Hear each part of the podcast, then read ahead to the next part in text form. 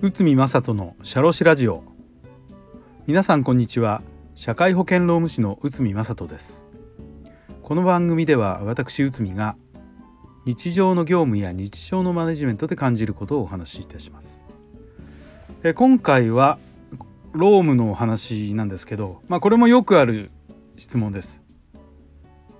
有給休暇の買取は可能か。有給休暇の買取について解説いたします。まあこれある社長さんから質問をいただいたことがきっかけだったんですけど、えこういった内容でした。今度退職する社員から有給休暇が残っているので会社に買い取ってほしい。こんなこと言われたんですけどこれは買い取りってできるんでしょうか？というご質問でした。まあ、通常有給休暇とは普通の休日とは別に社員に休暇をまあ有給で与えて、えー、と心身の疲労を回復してもらう制度です。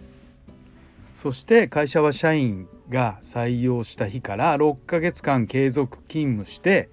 かつ全労働日の8割以上出勤したという場合には10日以上の有給休暇を与えなければなりませんそして有給休暇はリフレッシュすることが法律の目的なので会社が有給休暇を買い取ることは原則として禁止されていますしかし以下の3つの場合は例外として買い取りが認められている認められる場合があります。一つは法律の最低限の日数を上回る部分の有給休暇で法律上の最低限の有給休暇の日数より独自に定めた有給休暇の日数が上回る場合は法律を超えている部分の日数は買い取ることができます。2つ目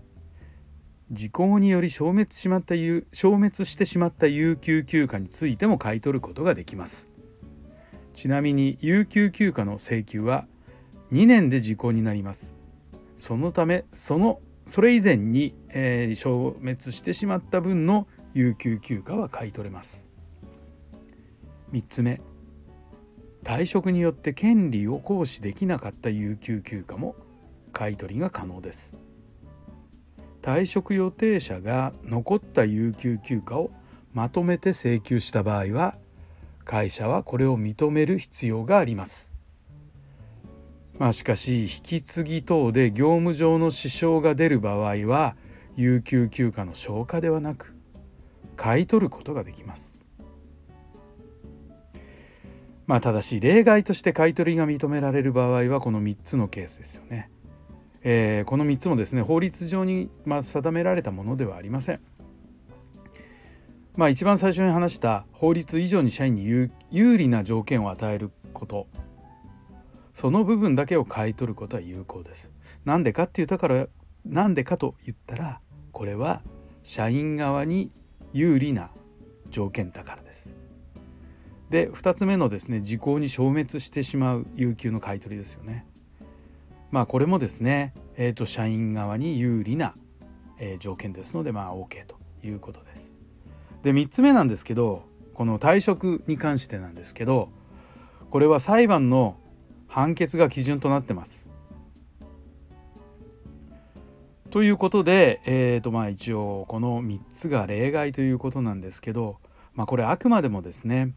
えー、法律で定められた基準ということではありません。だから会社の独自ルールなどによって決めることになるとそういったことになります基本的には有給休暇と同じ基準と考えられますがこれとは別の基準を会社が独自に定めても OK です。逆に言えば平均賃金よりも低い金額でも違法ではない可能性もあります。ただし平均賃金のバランスを考える必要があるでしょう。最低賃金も考慮する必要があるという点は覚えておいてください。具体的にルールを定めなければどんな時に有給休暇の買い取りが可能なのか買い取る金額は1日いくらなどこういったことを決めることがまず必要ですね。まあ、さらに、えーと、社員側との話し合いで事前にルールを決めておいた方が、えー、トラブルの回避ということになるでしょう。はい、えー、今回は有給休暇の買取は可能かということを解説いたしました。どうもありがとうございました。